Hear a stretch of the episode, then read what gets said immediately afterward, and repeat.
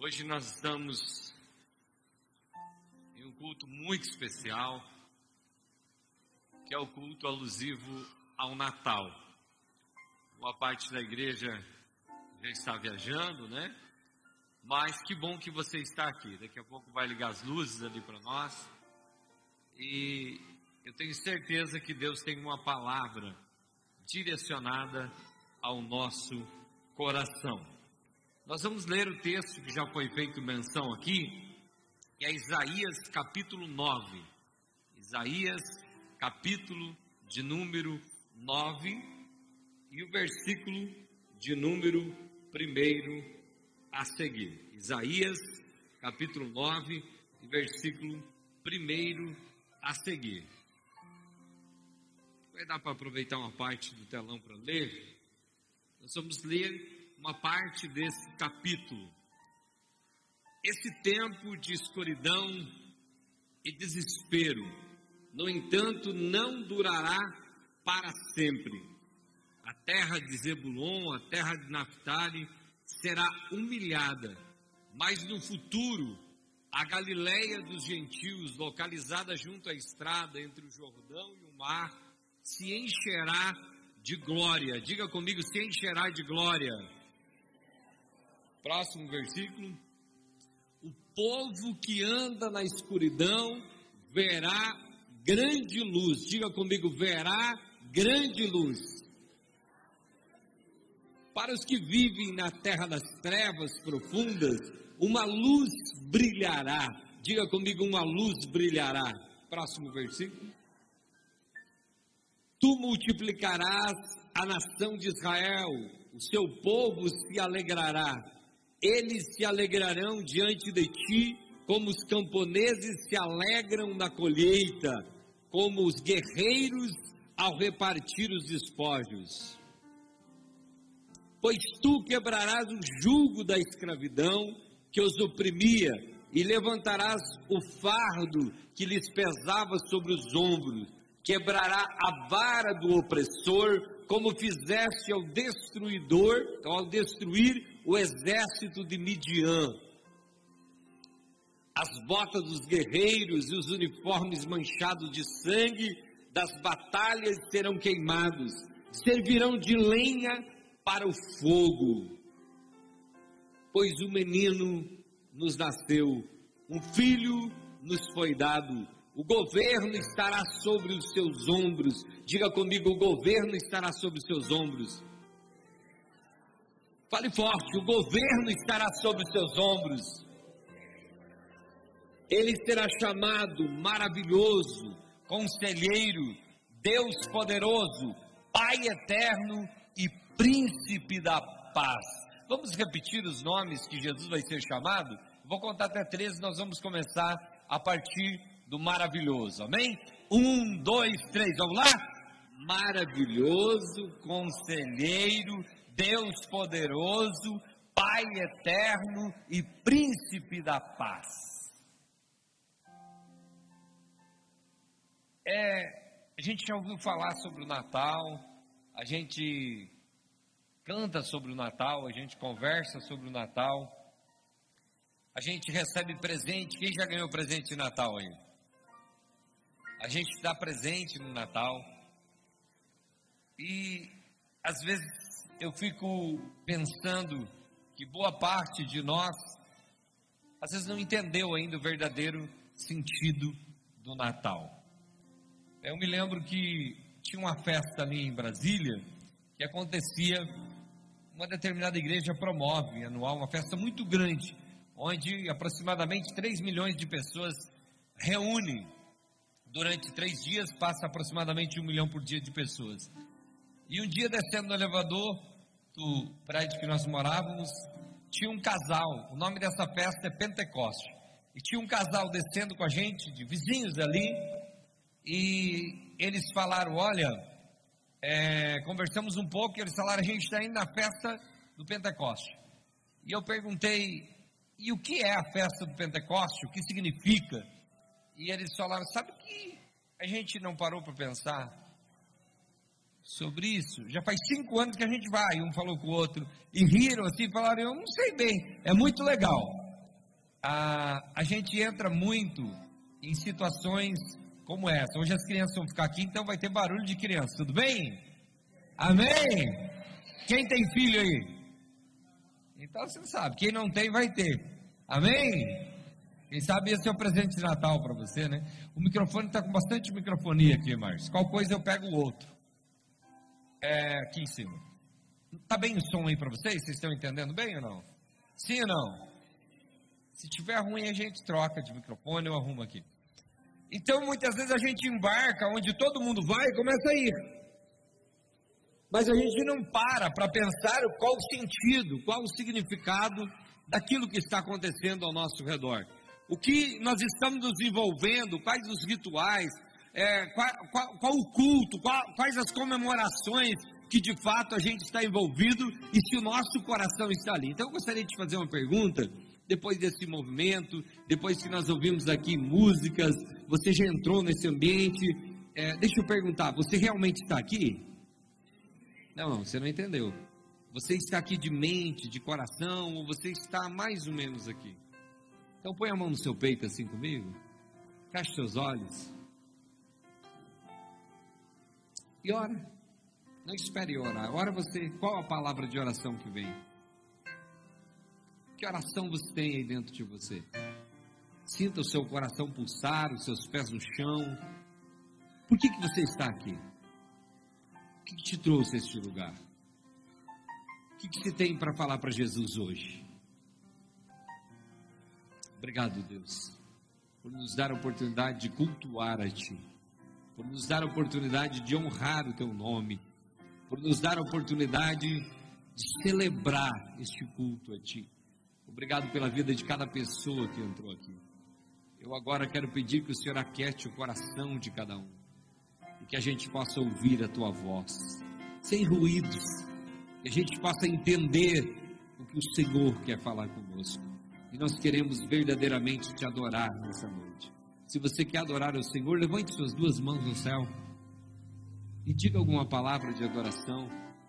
Diga uma palavra de adoração sem música diga alguma palavra de louvor, fala alguma coisa, produz, transforma esse sentimento de gratidão a Deus em algum som, em alguma palavra, em alguma expressão, porque de fato, nós estamos aqui para adorar ao Senhor, de fato, nós estamos aqui para cultuar ao Senhor. O meu convite é para que eu e você venhamos a sair do piloto automático e entramos numa atmosfera de gratidão a Deus. Se você concorda, aplauda o Senhor nessa noite.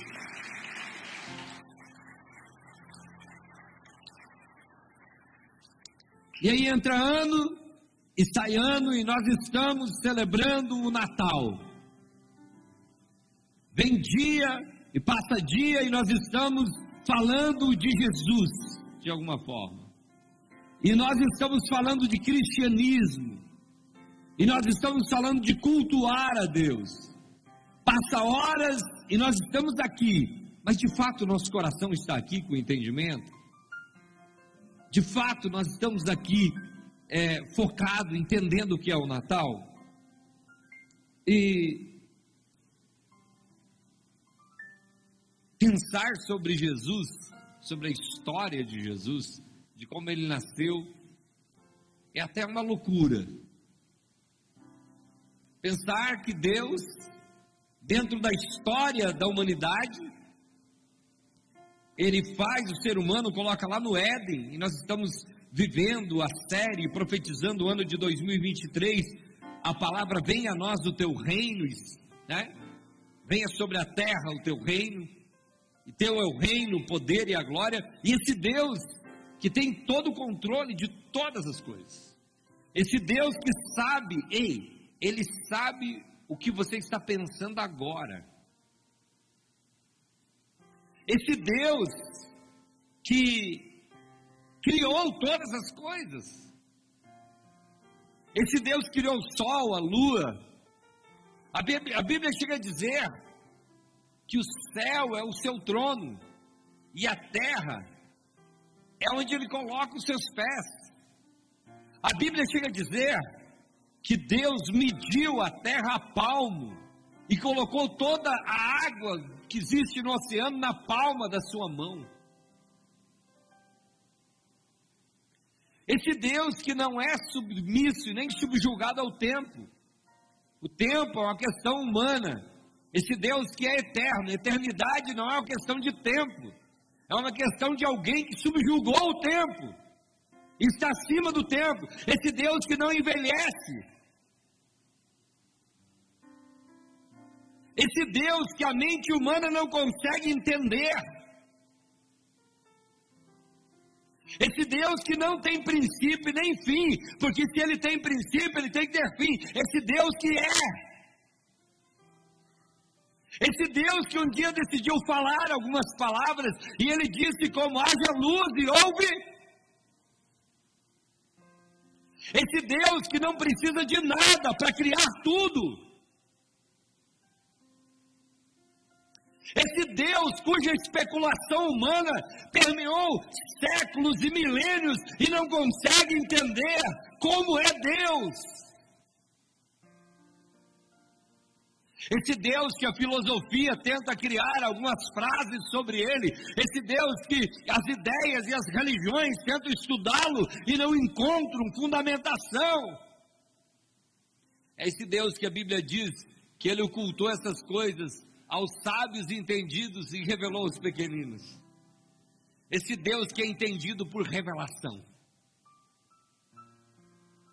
Alguém entende Deus de uma forma que não tem como explicar.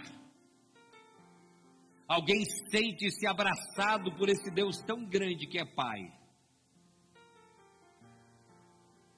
Agora, esse Deus que criou o ser humano e que a Bíblia diz que ele é santo, santo, santo, e que o ser humano pecou, quebrou os seus princípios, e foi cortada essa conexão com o próprio Deus, ele levantou patriarcas, profetas, leis, ao longo da história da humanidade, para falar com o homem, para procurar resgatar no homem a identidade, a imagem e semelhança dele. E desde o Éden, Gênesis capítulo 3, versículo 15, esse Deus fala que da semente da mulher vai nascer um que vai esmagar a cabeça de Satanás. Escute, agora esse Deus tão maravilhoso, tão grande, o pouquinho de comentários que eu tentei tecer palavras sobre Deus, não consegue chegar aos pés de trazer a grandeza desse Deus.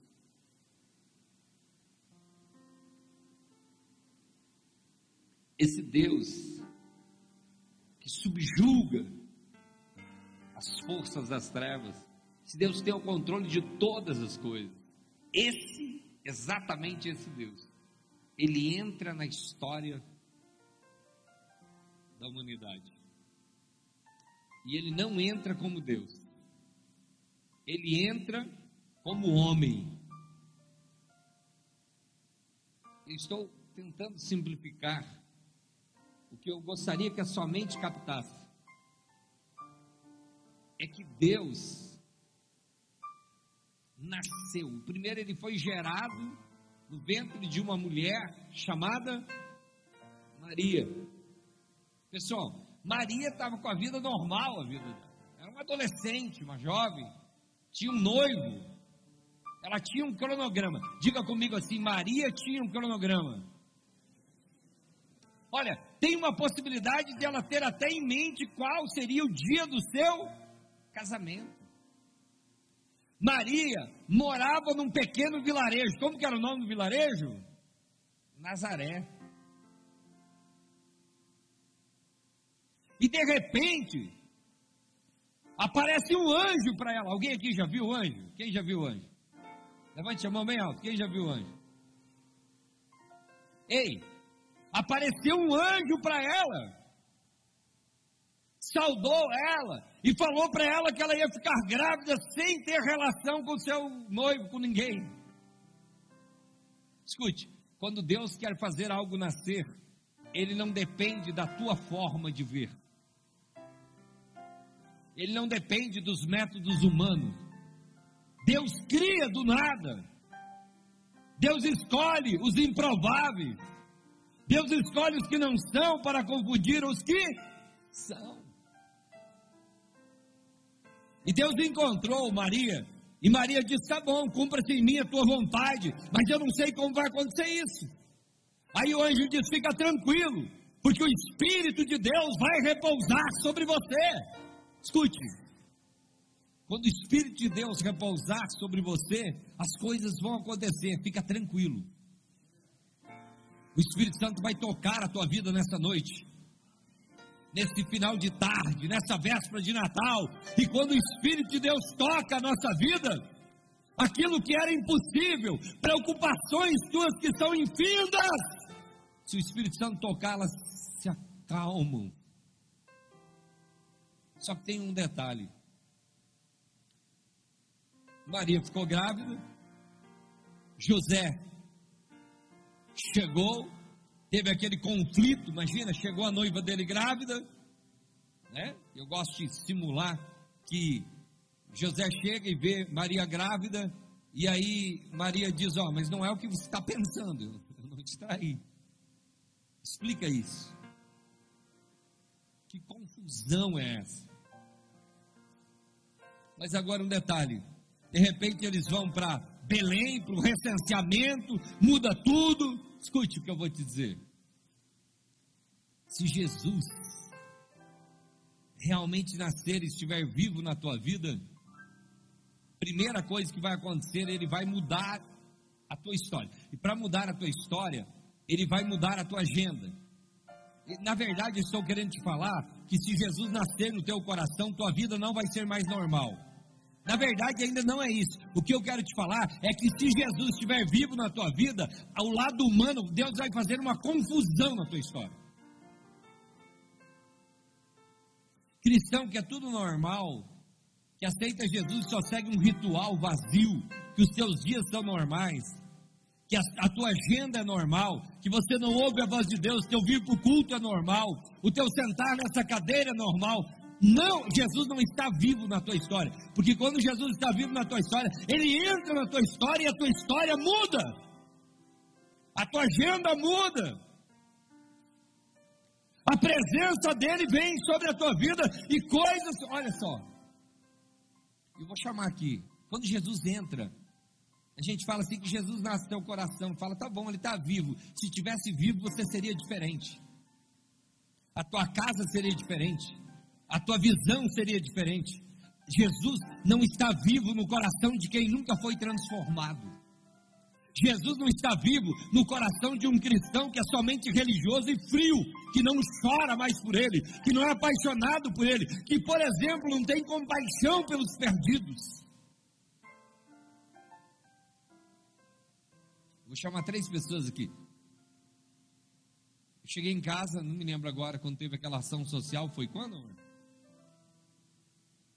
Quarta. E aí, eu estava atendendo o casal, quando cheguei lá, a Cris já falou, ó, tem três pessoas almoçando aqui em casa. Eu vou chamar as três pessoas aqui. Eu quero chamar, tá aqui a Milene também? Melissa, toda atrapalhada. Vem aqui Melissa, o Bruno e a Paloma. Olha só, quero falar uma coisa para vocês.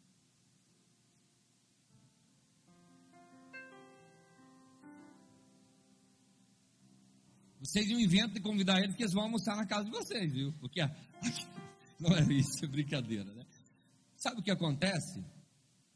Vamos tirar esse? É? Achei que era para tirar. Sabe o que aconteceu? Quando eu cheguei lá, assim, eu olhei e eu falei: quanto tempo vocês conheceram Jesus de fato? Setembro, então faz um ano e pouquinho. Eu olhei para essas três pessoas e pensei assim: há um ano e meio atrás, eles não conheciam Jesus. E daí, a Melissa começou a falar assim: Nossa, mudou tudo. Mudou tudo, minha vida mudou tudo. E ela começou a dizer, em diversos momentos, ela dizia assim: Eu não sei como as pessoas conseguem viver sem, sem, sem Jesus.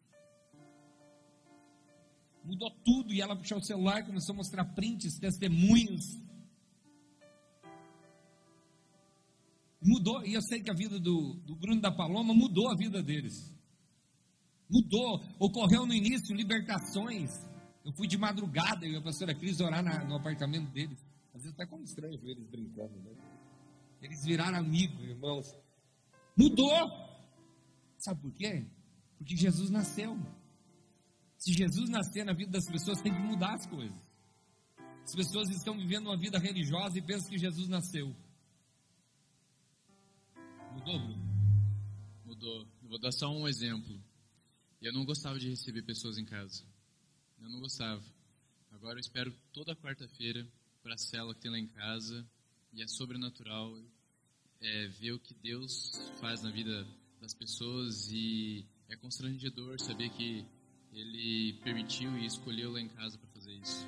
Eu não era assim, não me imaginava poder ser assim. Amém. Mudou até a rotina da casa. Você está disposto a Jesus nascer e, e, e nascer uma célula na tua casa? Você fala, Jesus, tu nasce aqui, mas na minha casa ninguém entra. Mudou, Paloma? Mudou, mudou. E tanto que no, a, dois cultos, né? Teve o projeto de vida, né? E eu fui ver o meu projeto de vida do ano passado. E tudo que estava lá, que eu e o Bruno escrevemos, foi, aconteceu. E às vezes a gente escreve como, como nós imagina, imaginamos né, que acontecesse. E assim aconteceu, mas da forma de Deus. O, a ordem dos fatores não mudou o resultado. E aconteceu tudo que estava lá. Então Deus realmente esteve presente em todos os momentos da nossa vida desse ano. E vai continuar.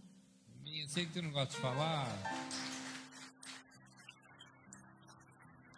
Mudou. Já, já tô chorando já, só de pensar. É, meu Deus, minha vida mudou muito. A minha vida já era boa, né? Não sabia que podia ser tão melhor, tão melhor.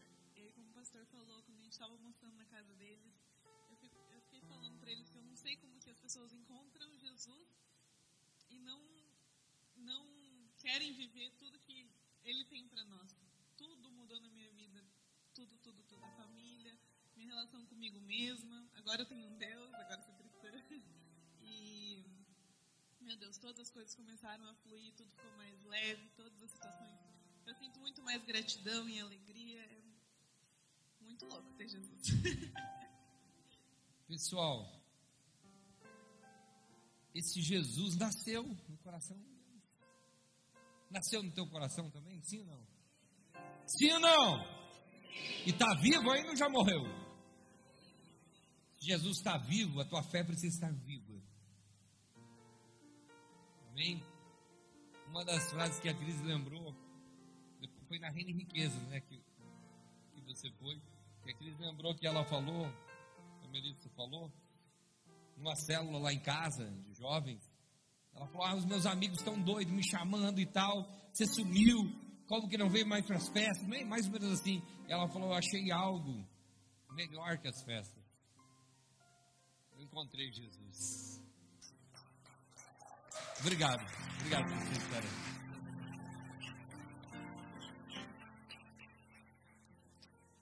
Onde Jesus nasce, muda as coisas. Jesus nasce. Ei, Jesus estava sendo gerado em Maria e mudou tudo.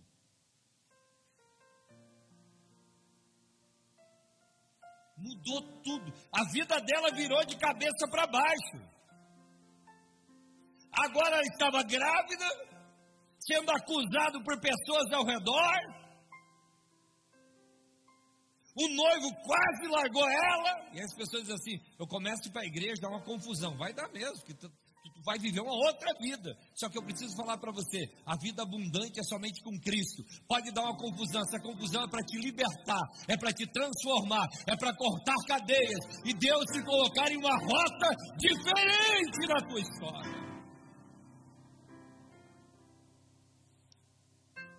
Detalhe. Quando eles foram para Belém, né, de Nazaré a Belém, 160 quilômetros aproximadamente, um jumentinho andando, parando, ela estava grávida. Naquela caminhada, pessoal, você consegue imaginar José e Maria, dois jovens, andando e pensando: ninguém imagina que a gente vai cuidar do Salvador do mundo. Que não tinha notícia. Não tinha, não tinha WhatsApp, não tinha Instagram para postar uma selfie de José e Maria indo para Belém. Não tinha TikTok para fazer um videozinho do jumentinho subindo o morro. Não tinha nada. E eles, ei, escute, eles estavam vivendo uma experiência incrível. E eu preciso falar para você, o que exterioriza precisa ser fruto dessa experiência íntima individual entre você e Jesus na tua caminhada. A caminhada com Jesus ela é diferente, mas ela é plena, é verdadeira. Ela é muito maior que uma religião. E eles chegaram em Belém, e nós sabemos que não tinha lugar nos hotéis para hospedar Maria e José, e Maria estava quase dando a luz, estava sentindo as contrações de parto. Estava na hora de nascer o bebê e não tinha hotel. Ei, não tinha o booking, não tinha como fazer reserva antecipada na época. Quem chegou na frente chegou. E eles não conseguiram nenhum hotel, e de repente eles insistem, e então falam: ó, para não ter o bebê aí no relento, tem uma manjedoura. É onde uma estrebaria, onde as vacas ficam. Alguém conhece? Estrebaria, sim ou não? É legal, né? Bem cheiroso, né? Sim ou não? Não é bem cheiroso. Não é um lugar tão legal. Mas ele nasce lá, Jesus nasce, a Bíblia diz que vem um coral de anjos do céu que canta, coisas extraordinárias acontecem, o bebê nasce. Depois de dois anos, é bom você lembrar isso, depois de dois anos que os magos estão em Jerusalém estudando, eles vão, Maria e José já estavam em casa. Tem gente que acha que eles estavam indo na manjedoura, eles não estavam na manjedoura, eles estavam em casa já. Jesus já tinha aproximadamente dois anos. Aí os magos vão e levam presentes. Aí o anjo avisa, eles fogem para o Egito. Ei, escute, olha a turbulência. Escute, Maria só queria casar e morar em Nazaré. Olha a confusão que ela arrumou para a vida dela. Ela tinha ido para Belém, não tinha lugar no hotel.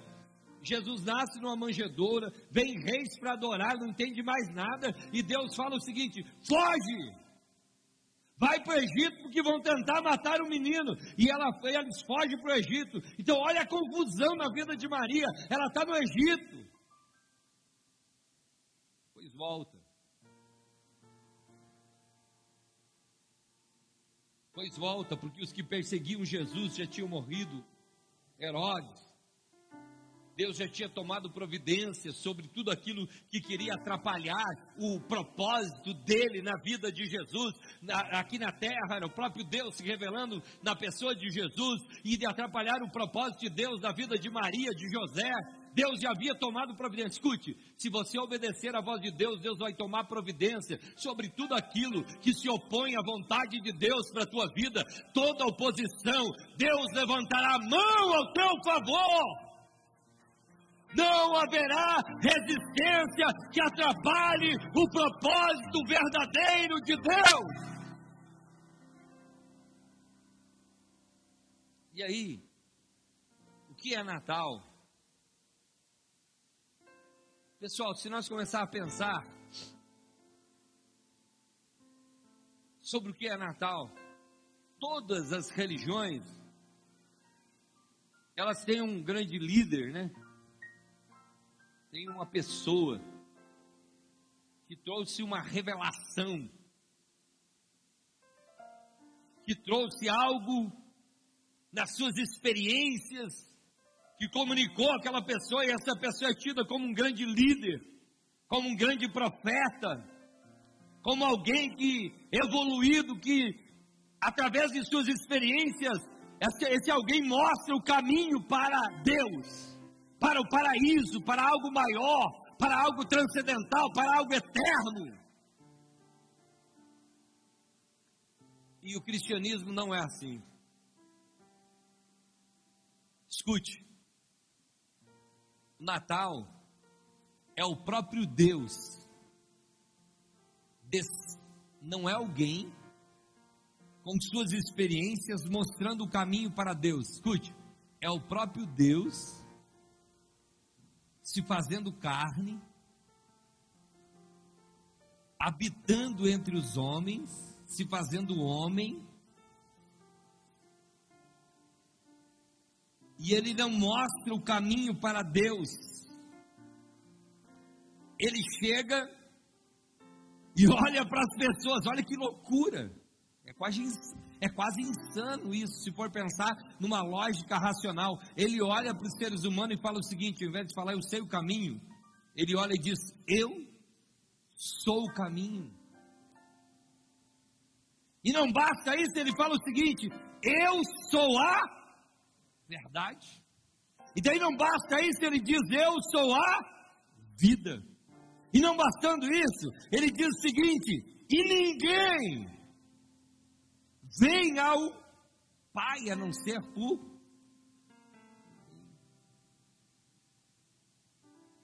Então é o seguinte: todas as religiões têm um grande mestre, tudo bem, Maria? Tem um grande mestre, tem um grande líder cristianismo não tem um grande profeta, um grande líder. O cristianismo, ao invés de alguém ensinar chegar até Deus, é Deus descendo na terra, nascendo em uma manjedoura. Eu estou dizendo que o próprio Deus amamentou no seio de uma mulher. Sendo Deus grande, que tem o controle do tempo, que tem o controle de todas as coisas. Foi um pequeno bebê incrível isso, Cristo. Esse Deus grande, ao invés de ele chamar as pessoas até ele, ele desceu até as pessoas. Incrível. Ele curou leprosos. Apesar dessa história, além dessa história, ele andou com prostitutas, curou leprosos, jantou na casa de pecadores a religião oficial da época não aceitou, o comportamento de Jesus era inadequado. Os passos de Jesus era fora, Felipe, era fora do que a religião pregava na época.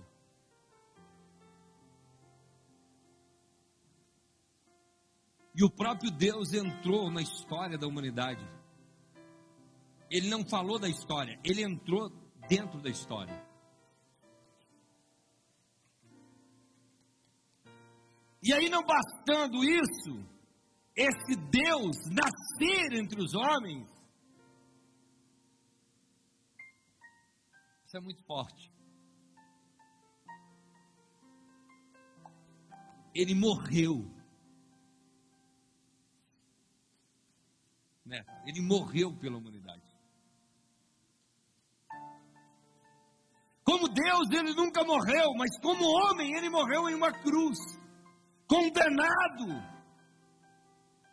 Porque no Antigo Testamento, a lei dizia o seguinte: quem pecar tem que morrer. É por isso que a Bíblia diz que Jesus cumpriu a lei, sabe por quê? Ele morreu por todos os que pecaram tanto antes de ele vir, no Antigo Testamento, quanto depois. Ele veio e disse o seguinte: se cumpre em minha lei. A seta, a flecha da justiça de Deus acertou Jesus. E ele morre e derrama até a última gota de sangue para resgatar o reino. No texto que nós lemos, a Bíblia diz que o governo, outro texto vai dizer o principado, outra tradução, Outra tradução vai dizer: o domínio estava sobre os seus ombros. Jesus veio trazer o governo de Deus novamente para a terra. E ele diz: o povo que andava em trevas viu uma grande luz, tem esperança. Tem esperança. Agora, eu e o pastor Cristo fomos levar levar uma cesta de Natal para uma pessoa que mora numa numa periferia, numa comunidade, antes de vir para o culto, e a gente passando numa rua, escute, uma menina, sei lá, a Cris falou, ela não deve ter mais de 14 anos.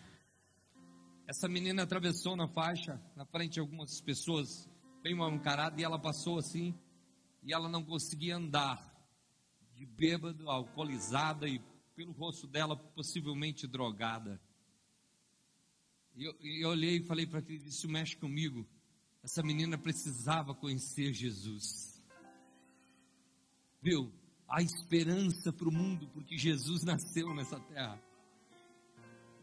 Há esperança para a humanidade.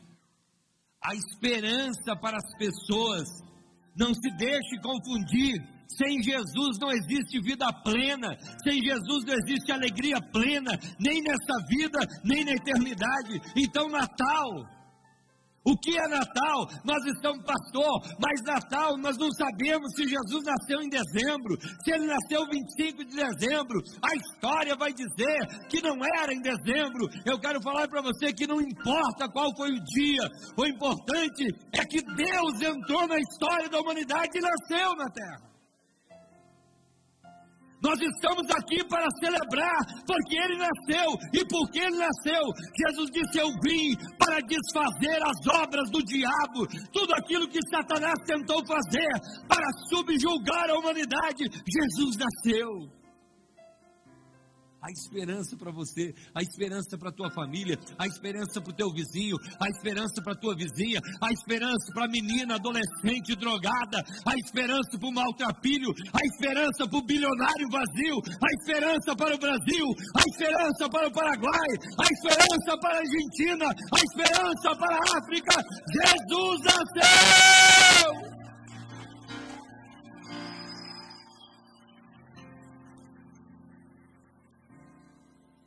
Todas as trevas, os principados e potestades têm que se dobrar diante de Jesus.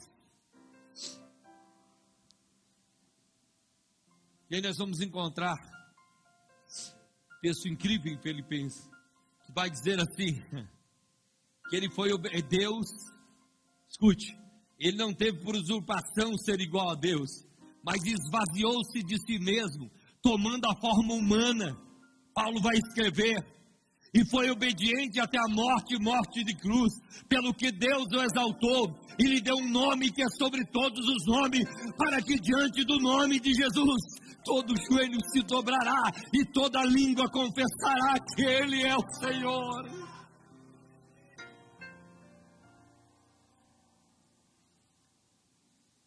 Por quê? As pessoas não veem porque elas estão cegas espiritualmente. Quando eu vejo, como eu chamei três pessoas aqui, olhe para mim.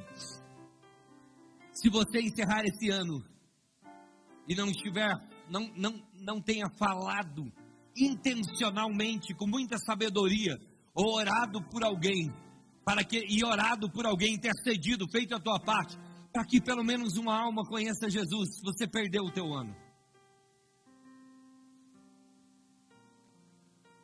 Para que alguém conheça Jesus. Hoje, e eu deixa eu falar para você, cristianismo não é uma coisa histórica. Cristianismo não é algo do passado, cristianismo é novidade de vida. Deus vai fazer algo novo na tua vida ainda antes da virada do ano. Deus vai fazer algo novo na tua família ainda antes da virada. Cristianismo é poder de Deus. Cristianismo é revelação. Cristianismo não é histórico do passado, ele é presente agora. Há um tempo, há uns meses, um mês atrás, um pouco mais, até que dei em algum momento, não me lembro se aqui ou outra unidade, quando tivemos a Reina Riqueza ali em Joinville, nós fomos almoçar lá no shopping, no Outback, eu, a pastora Cris, a Tainá e o pastor Djalma, que aliás, dia 14 e 15 de janeiro, o pastor Djalma Furquim vai estar aqui. Tá bom? Já começa a divulgar. É, e o ano está começando. Ei, não tire férias da tua vida espiritual, depois você volta tudo arrebentado. É. Demônio não tira férias, ele vai te atacar em qualquer hora, principalmente quando você está despercebido. Eu vou fazer o mês que vem 42 anos. E eu pastorei a igreja desde os 18 anos, são 24 anos de ministério. Nesses 24 anos de ministério, muitas pessoas no final de ano voltam depois, lá em fevereiro, tudo arrebentado. Gastaram o que não devia gastar, casamento por um fio, tiveram problema, brigaram em família, e tirar uma férias espiritual. Não quer dizer que você não tem que tirar férias. Tire férias, mas continue conectado com Deus. Amém? E aí, pastor Djalma vai estar dia 14 e 15 de janeiro. Mas deixa eu falar para você. Aí nós entramos lá no Outback comer. E mudou de, de mesa, era setorizado por garçom, e de repente não sei o que, não deu certo, e trocamos de mesa, fomos para outro lado, e veio uma menina atender, e a menina de cabelo azul estava atendendo, e quando ela começou a atender, o Espírito Santo falou comigo, meu coração queimou, e Deus falou comigo, ela precisa ouvir falar de Jesus. Ela está em perigo. E a menina foi, atendeu, atendeu ali e continuou discutindo sobre o cardápio, eu não tinha como entrar no assunto, e de repente eu falei, como que é o seu nome? E ela falou, Ana. Eu falei, na Bíblia tem uma Ana que não podia ter filhos, e Deus fez um milagre ela pôde ter filhos. E ela mesmo sendo bem jovem, que até como que ela soube, depois ela tem acho que 19 anos, ela falou: "O meu nome é Ana e eu também não posso ter filhos, segundo o médico". E olhou para mim e eu comecei a falar algumas palavras para ela e ela veio do lado e, e eu falei para ela, sabe por que, que você não pode ter filhos? Porque você tem um problema com o teu pai, você tem que perdoar o teu pai. E ela começou a chorar e falou: Como que eu vou perdoar o meu pai se ele me abandonou? E aí eu falei para ela: tem um espírito de suicídio tentando te levar e te destruir. Ela mostrou os braços cortados de tentativa de suicídio e caiu de joelho do lado da mesa, começou a chorar. O gerente veio nós oramos ali. E hoje, daí era para ela ir ao culto à noite, deu uma chuva que nem nós não conseguia ir quase muita chuva, muita chuva, muita água. E aí passou tempo, passou dias, e eu pedi para a Cris e o telefone da Ana, ela me mandou esses dias, e hoje à tarde eu estava orando, e o Espírito Santo falou para mim, manda uma mensagem para Ana, e eu copiei o texto de Samuel, capítulo 2, 1 Samuel capítulo 2, e os versículos, e mandei para ela. Quando eu mandei, ela começou a escrever e falou, minha vida está uma destruição. E eu fui falando de Jesus para ela, e eu falei, só quero que você aguente até maio. 26 a 28 de maio você venha para Foz do Iguaçu para a imersão recomeçar. Nós vamos te trazer. Deus vai mudar a tua história.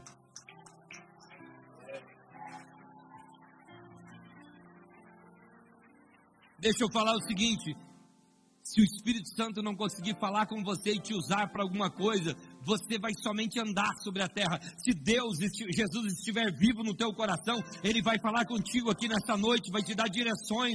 Oh, aleluia! Vai te dar alerta, vai te dar revelações, e as coisas vão ser transformadas ao teu redor.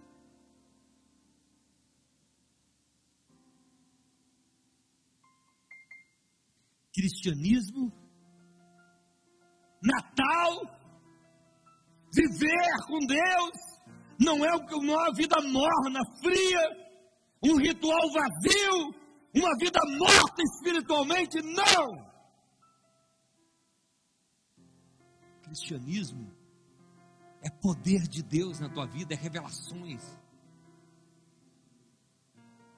Cristianismo é transformação pastor, está chegando o final esse ano, e esse ano, e esse ano Jesus está vivo no teu coração, e Ele é todo poderoso, Ele tem o controle de todas as coisas, e esse ano Ele te livrou, Ele te guardou, e Ele quer te usar, e a abundância de Deus irá sobre a tua casa, sobre a tua vida, e as coisas serão transformadas de glória em glória.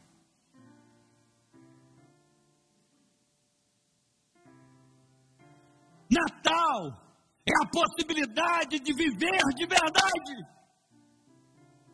Natal é um Deus que se fez carne e o Verbo estava com Deus e o Verbo era Deus e o Verbo se fez carne e habitou entre nós e vimos a sua glória como unigênito do Pai Jesus. Natal é João capítulo 3 que fala novo nascimento. Natal é brilho nos teus olhos, que não depende de fatores humanos e externos. Natal. Enquanto eu estou falando aqui, o teu coração queimar por Jesus. E não é somente uma sensação, é uma realidade tão grande, porque são milhares e milhares e milhões de pessoas sendo transformadas todos os dias. Ei, escute, Jesus não está morto, todos os dias ele está usando alguém Quem dera que você seja mais um que ele possa usar. Jesus não está morto. Todos os dias ele está transformando a vida de alguém. Quem dera a sua vida seja transformada também. Jesus não está morto. Ele está aqui para curar, para libertar, para batizar, para transformar. Esse é o Jesus.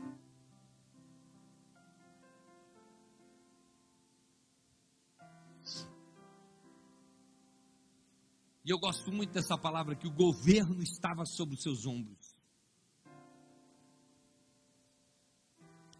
O governo de Deus nunca vai se dobrar para o governo do diabo.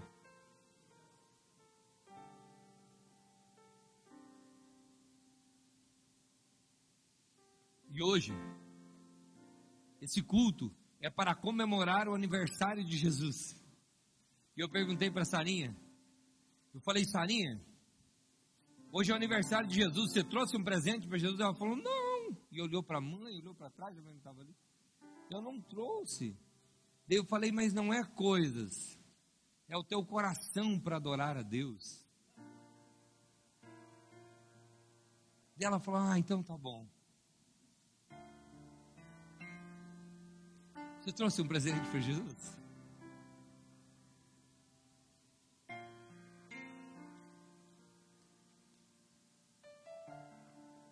Um dia eu fui ministrar em Blumenau, na terra dos alemães, alemães. E lá na terra dos alemães, eu ministrei, desde era um culto à tarde, um culto de libertação. E de repente tinha um deu um tumulto no final do culto, porque uma família se sentiu incomodada porque uma mulher gritava demais no culto. Nunca tinha visto aquilo. A mulher dava glória a Deus, aleluia, o tempo todo. E a família se irritou com aquilo e falou: Não pode, você atrapalhou o nosso culto. E ela foi explicar e veio outro e começou a dar um tumulto. Eu estava junto com outro pastor e o pastor disse: Vem aqui, vem aqui. Daí chegamos lá, ele disse: Senta aqui. E aquela família sentou e eu achei estranho, cara. Como que a família se incomodou com a forma que, outro, que a outra adorava a Deus. Eu pensei, Pessoal, nesses 24 anos de pastor, eu vi muita coisa. Se eu contar, você vai rir sem parar e vai chorar também. Eu já vi muita cena, muita história.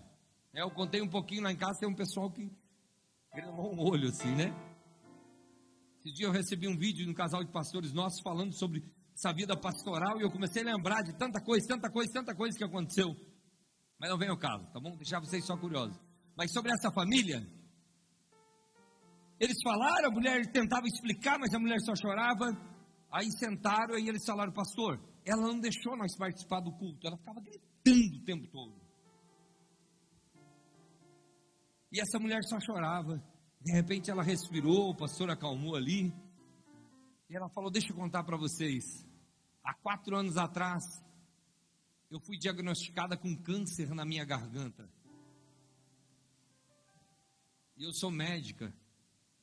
Eu sei do nível da gravidade do câncer. E a minha voz foi indo embora.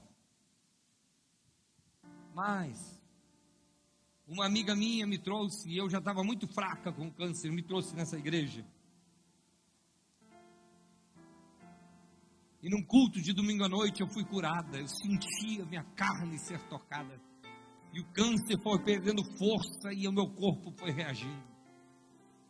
Então agora me perdoe mas eu não consigo entrar na igreja e ficar em silêncio, porque eu nem voz tinha quando eu entrei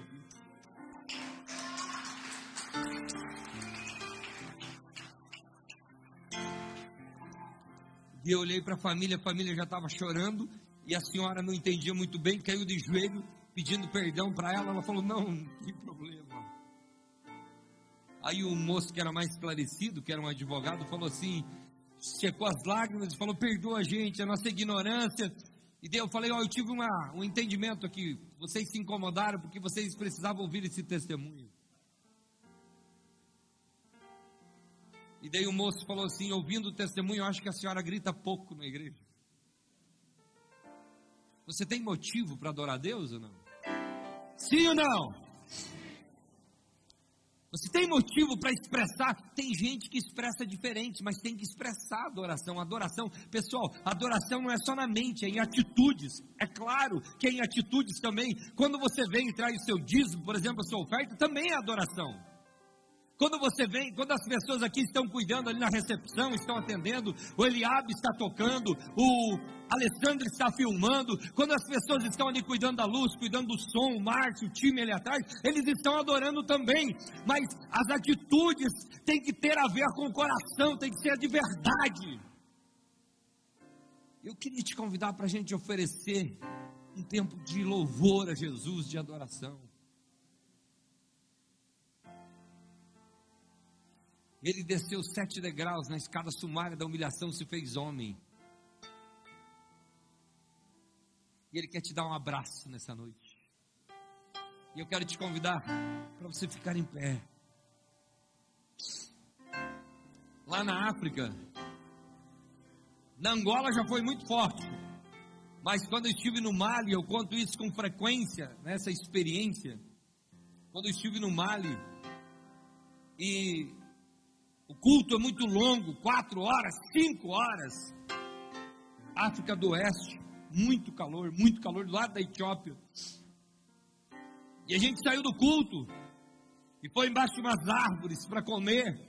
E eu olhava lá dentro do templo que não tinha piso, era chão batido, e eu via um movimento lá dentro e umas pessoas, e foi me inquietando, e eu perguntei para o intérprete, o intérprete perguntou para o pastor, o que aquelas pessoas estão lá, o pastor está perguntando, e o pastor local lá falou, é uns irmãos que estão adorando a Deus, e eu olhava e via pessoas pulando, uma poeirão subindo, tá bom, acontece que passou mais de duas horas, e eles continuavam lá, eu perguntei de novo, pastor, o que, que eles estão fazendo? Aí o pastor entendeu falou: Você está incomodado, né? Deixa eu te explicar. Tem um grupo de irmãos que decidiram adorar a Deus, mas o entendimento é o seguinte: eles ficam ali na frente do altar pulando e adorando a Deus. Pode ver, tem menos agora pulando, até cair e perder as forças, porque eles querem dar tudo o que eles têm para Deus.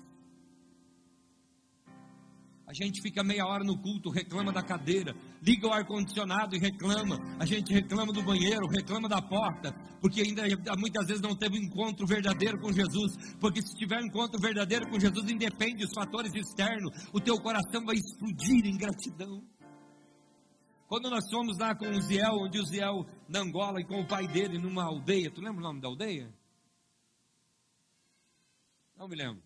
Também não vai lembrar, um nome meio estranho. Eu sei que nós chegamos lá, naquela aldeia, e estava bem numa fase de estruturar algumas unidades com sala kids, que não tinha sala kids. E aí o que acontece?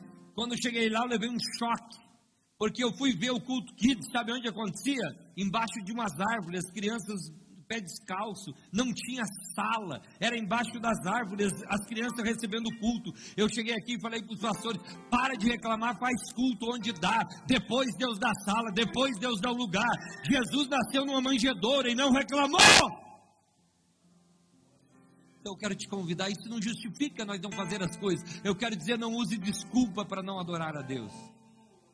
Se você entendeu o que é Natal, se você entendeu o que Jesus representa, eu quero que você levante suas mãos no impulso da tua paixão por Cristo e comece a adorá-lo. Mas deixe sair do coração. Quando alguém ganha um time de futebol, ganha o jogo, as pessoas vão delírio, gritam, vão para as ruas, as pessoas fazem festa, eu preciso te avisar. Há mais de dois mil anos, Jesus vem ganhando cada jogo da história. Ele vem derrotando os demônios e salvando vidas que não tinham esperança. Então adore Ele. Solte adoração. Solte adoração. Não solte nada mecânico. Solte algo de dentro da tua alma. Antes de eu falar, tu cantava Esse é o Deus. Esse é o Deus que entrou na história do tempo entrou na história da humanidade.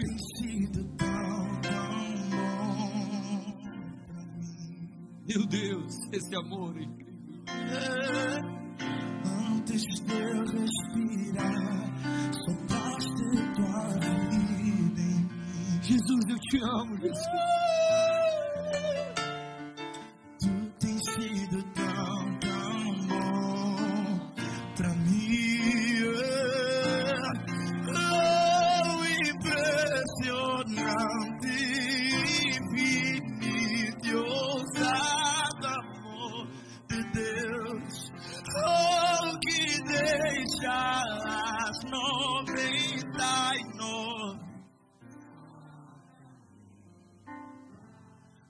Posso comprá-lo, nem merecê-lo, mesmo assim.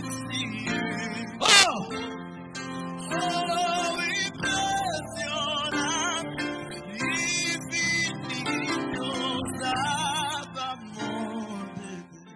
Olha só, ele não se envergonhou de abrir os braços da cruz suspenso entre o céu e a terra e dar a sua vida por ti. E eu gostaria de te convidar, você que sente essa chama queimar, corre aqui diante do altar e vamos adorá-lo junto. Corre, vem corre, continua, Zé.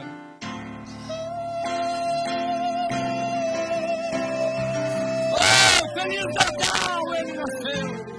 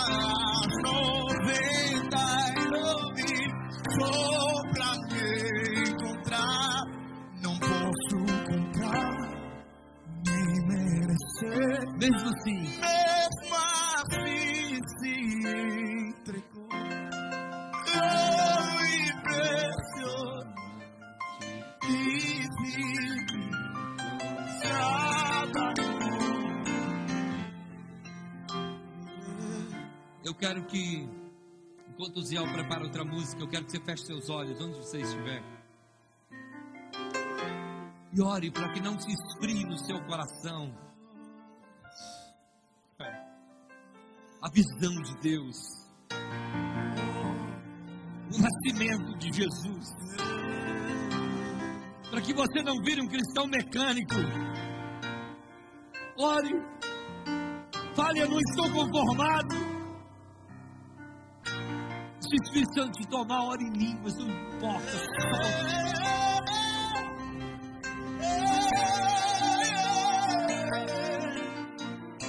Ao longo da história, as tradições, as religiões foram se tornando frias e vazias. Mas Ele continua vivo, poderoso, transformador. Continua libertando e tem cadeias e prisões espirituais na tua história que vão cair hoje.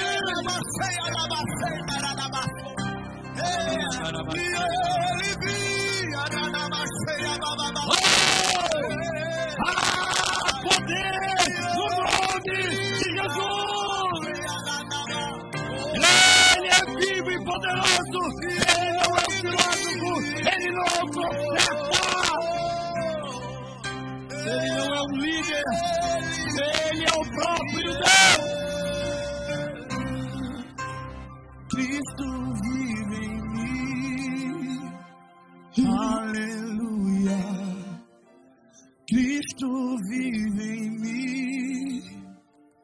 Aleluia.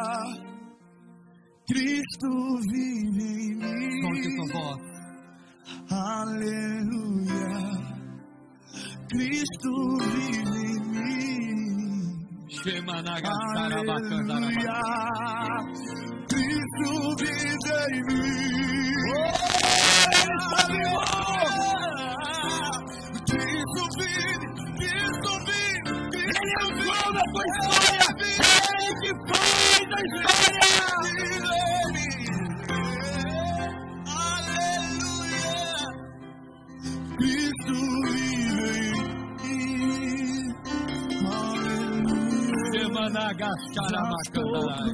crucificado.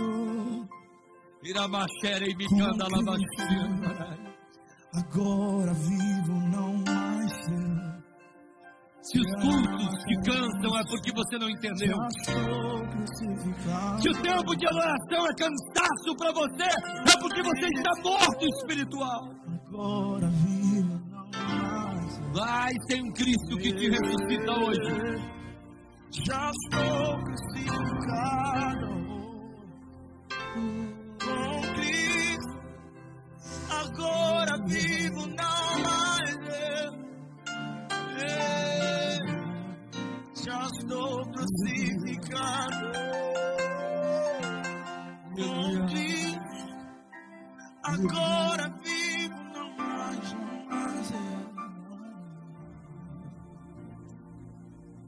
Cristo vive em mim. Aleluia. Cante. Cristo vive em mim. Alabás. Aleluia. Cristo vive em mim. Aleluia. Cristo vive em mim. Aleluia.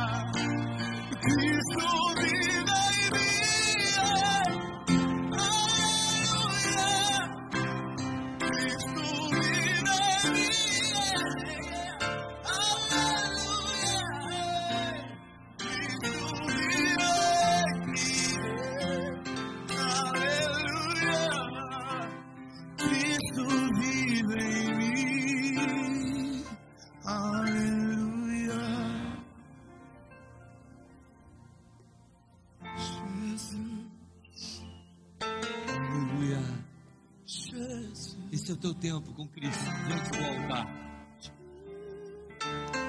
Quero te dar mais alguns minutos com Ele. Quando os ruídos se vão da tua vida, fica você e Jesus. Mais lindo, mais precioso, Jesus. Quando você não está sozinho, Cristo vive em ti.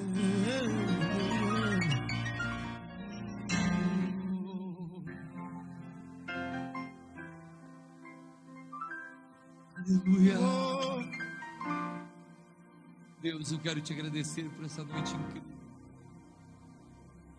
Quero abençoar a vida de cada pessoa que veio esse culto nessa noite.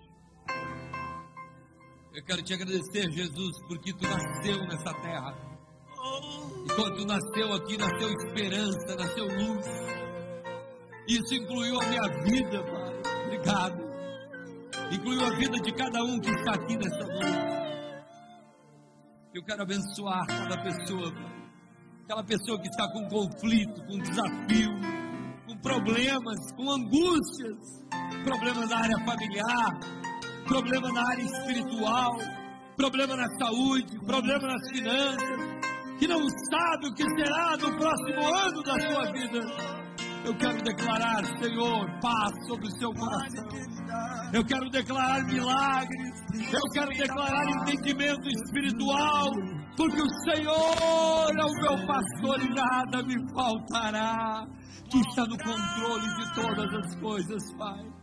Eu abençoo a vida de cada um em nome de Jesus. Em nome de Jesus.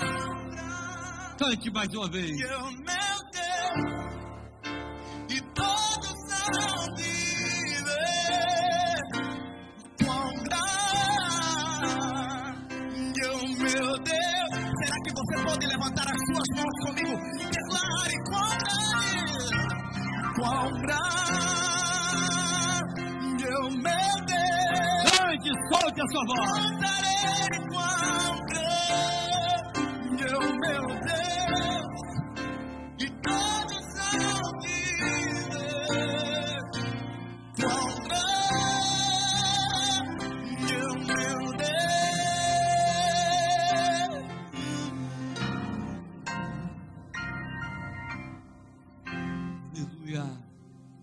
Aleluia. Glória a Deus. Eu quero que você faça um ato de fé e de amor nessa noite. Se abrace alguém e fale: Jesus está vivo no meu coração. Fale com vida. E após abraçar, vai voltando para o seu lugar. Fale: Jesus está vivo no meu